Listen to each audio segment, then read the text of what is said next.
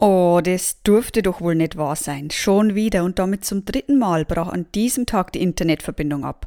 Und das, obwohl ich gerade mitten in einem Kundenprojekt war. Und den Upload der Bilder für den neuen Blogpost konnte ich wohl auch vergessen. Dafür war der Durchsatz einfach zu niedrig und die Verbindung zu unstabil. Von unterwegs zu arbeiten war zwar richtig cool, dafür hat man aber auch, je nach Region, mit mehr oder minder großen anderen Problemen zu kämpfen. Wie das Reisen mit einem eigenen Online-Business im Gepäck in Vietnam funktioniert hatte, erzähle ich dir gern in dieser Folge.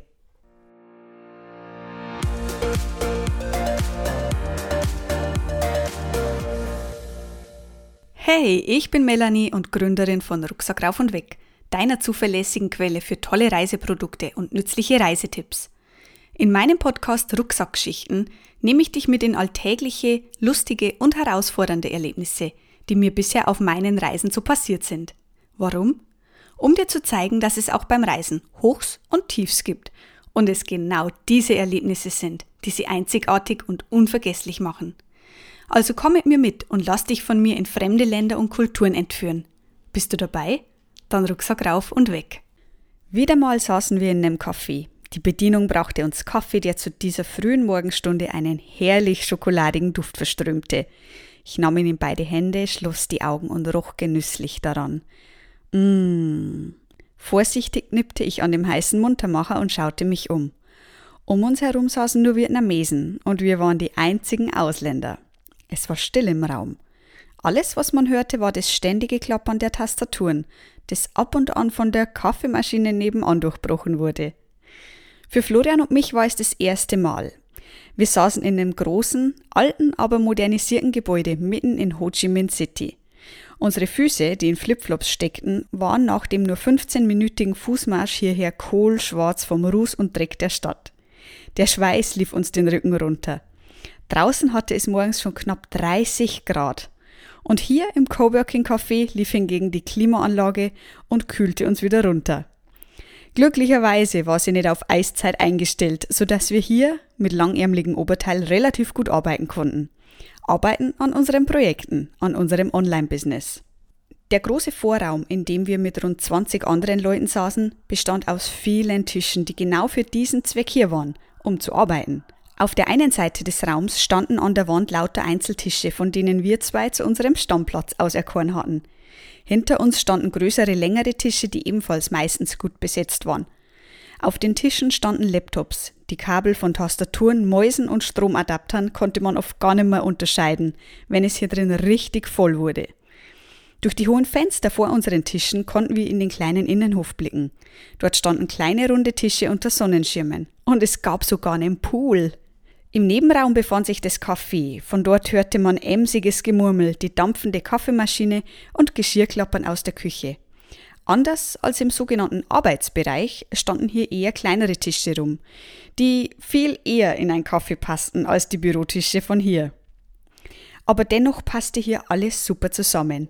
Die Inhaber hatten ein Auge für Einrichtung. Coole minimalistische Designerlampen, in denen man den Glühdraht sieht, hingen von der Decke und der Boden bestand aus großen, klobigen Steinen. Das Coworking Space gliederte sich reibungslos an das Café an. Und wir fühlten uns richtig wohl. Und hier saßen wir dann also. Zwei Wochen lang, fünf Tage die Woche und zwischen sechs bis neun Stunden pro Tag. Im Coworking Space und Kaffee in Saigon. Echt der Hammer. Bevor wir allerdings in Vietnam angekommen waren, wussten wir nicht genau, was uns hier erwarten würde.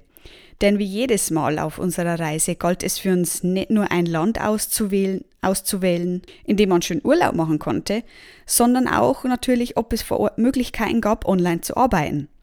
Und laut Erzählungen von anderen Reisenden sollte das Internet hier nicht ganz so prickelnd sein, wie zum Beispiel in anderen Teilen Asiens. Daher versuchten wir, wann immer möglich, in Coworking-Cafés zu gehen.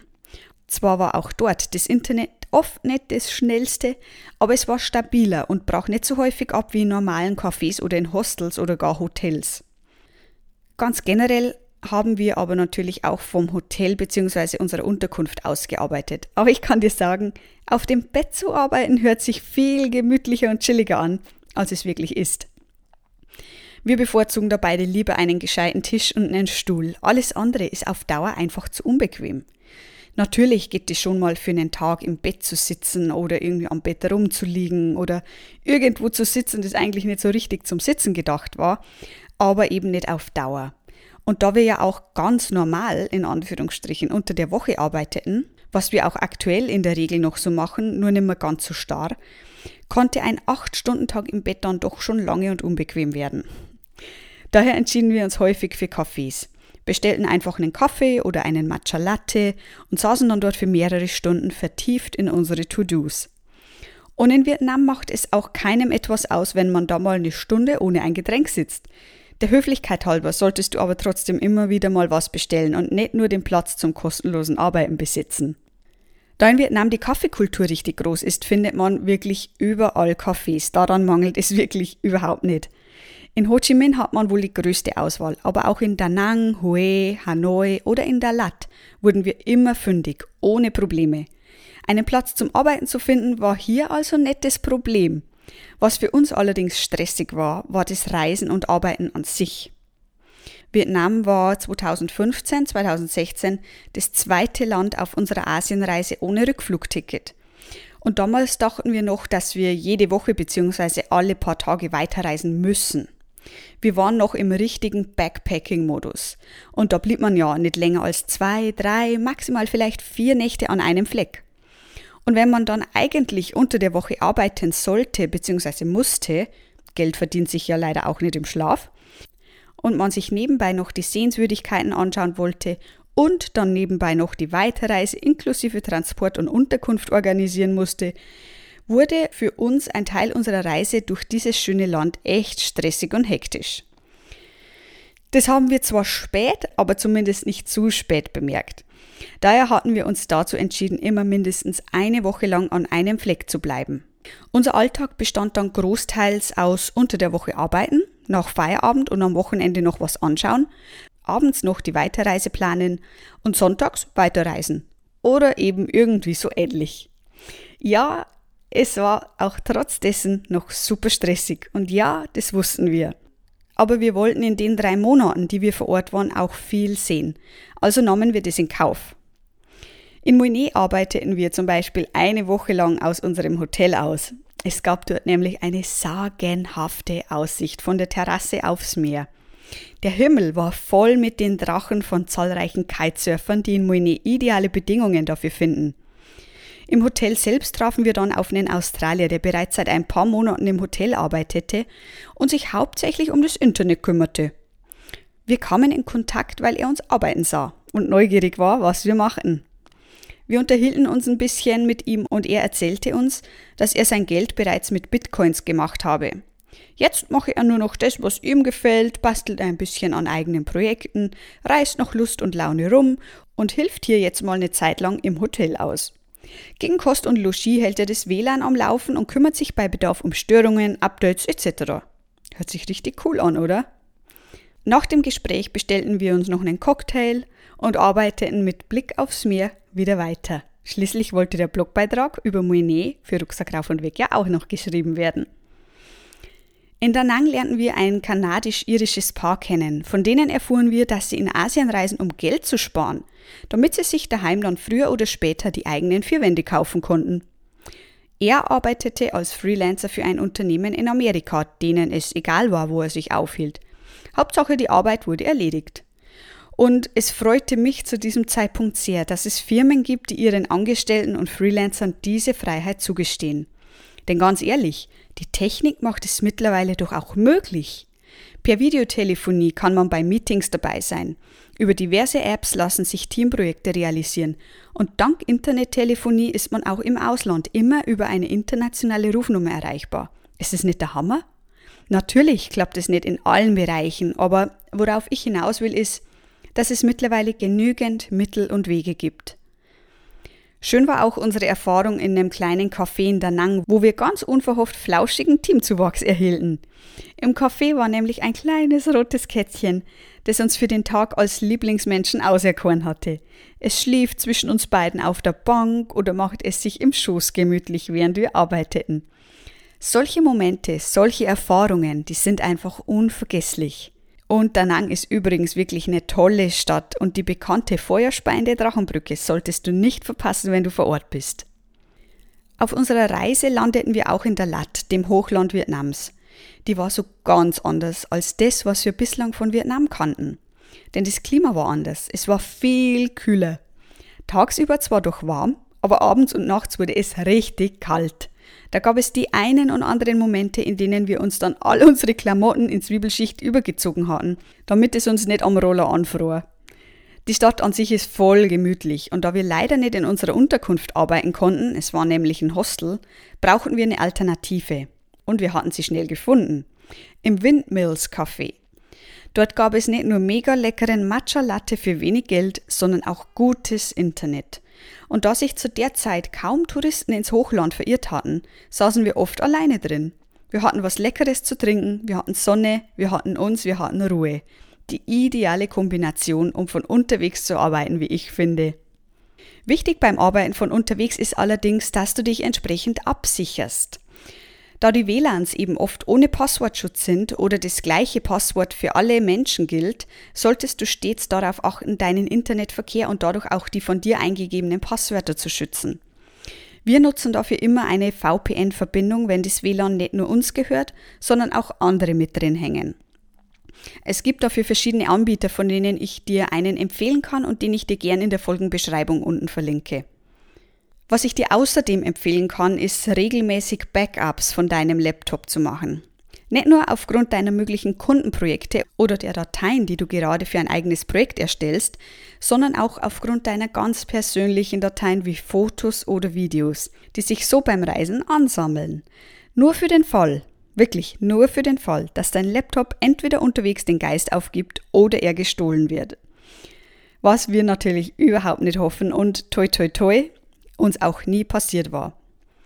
Dazu gibt es ebenfalls verschiedene Möglichkeiten. Du kannst zum Beispiel ein Backup in die Cloud machen oder ein Backup auf den eigenen Server oder ein Backup auf ein externes Speichermedium. Letzteres machen wir zum Beispiel und nutzen dafür einfach eine ganz handliche und praktische SD-Speicherkarte, die immer mit dabei ist. Weitere Infos dazu verlinke ich dir ebenfalls gerne in der Beschreibung. Wenn das WLAN oder das Internet mal generell nicht so will wie du und du es aber jetzt, genau jetzt brauchst, dann ist meine Empfehlung, dir vor Ort eine SIM-Karte zu kaufen, dort entsprechendes Datenvolumen aufzuladen und zum Beispiel per Handy oder mobilem WLAN-Router einen Hotspot aufzubauen. Infos zum mobilen Internet in Vietnam verlinke ich dir ebenfalls gerne in der Folgenbeschreibung. Das hatte uns wirklich das ein oder andere Mal echt gerettet, als die Verbindung im Hotel, im Hostel oder wirklich auch mal im Coworking Café nicht vorhanden war. Du siehst also, das Arbeiten von unterwegs kann manchmal ganz schön anstrengend sein. Vor allem dann, wenn du schnell reist. Florian und ich bleiben mittlerweile mindestens immer einen Monat lang an einem Ort. Aber natürlich gibt es auch dabei längere oder kürzere Ausnahmen. Es kommt so gesehen immer darauf an, was für dich wichtig ist, wie du mit den einzelnen Situationen umgehst und wie deine Routine generell ist. Viele zweifeln auch, ob sie auf Reisen so produktiv sein können, da es ja viel Ablenkung gibt. Berechtigte Frage. Schließlich ist es ein neues Land, es gibt Sehenswürdigkeiten und im Idealfall auch den Strand. Und ich muss sagen, jein. Es stimmt so halb halb. Und zwar deswegen, weil du ja an deinem Business arbeitest. Da steckt man in der Regel eh mehr Zeit rein als in ein fremdes Business, das einem nicht gehört. Und natürlich gibt es auch Tage, an denen wir total unproduktiv sind. Aber das kommt vor. Mittlerweile quälen wir uns da dann auch nicht mehr den ganzen Tag, sondern hören einfach auf und gehen wohl einen Kaffee trinken. Der Unterschied zu einem normalen Job ist eigentlich gar nicht so groß. Allerdings habe ich die Freiheit zu entscheiden, wie lange ich arbeite und von wo aus. Ob ich heute im Schlafanzug im Bett sitzen bleibe oder ob ich an der Strandbar sitze und einen Cocktail dabei schlürfe. Oder ob ich gerade im Bikini auf meiner kleinen Veranda arbeite. Und das ist für mich persönlich ein unglaublicher Gewinn an Freiheit und Selbstbestimmtheit. Auch wenn die Selbstständigkeit nicht immer leicht ist. Doch alleine diese Freiheit, jederzeit in Länder deiner Wahl reisen zu können und für eine Zeit lang vor Ort auch leben und arbeiten zu können, macht es für Florian und mich absolut wert. Da nimmt man mal ein instabiles Internet oder die Herausforderung, Arbeiten und Reisen unter einen Hut zu bekommen, gerne in Kauf. In der nächsten Folge Rucksackschichten nehme ich dich wieder mit auf Tour. Vietnams Hochland steht an, von dem ich hier ja schon kurz verraten habe, wie das Klima war. Und noch was ist hier passiert. Wir haben hier zum ersten Mal ein Airbnb abgebrochen, weil wir es darin wirklich keinen Tag länger mehr ausgehalten hätten.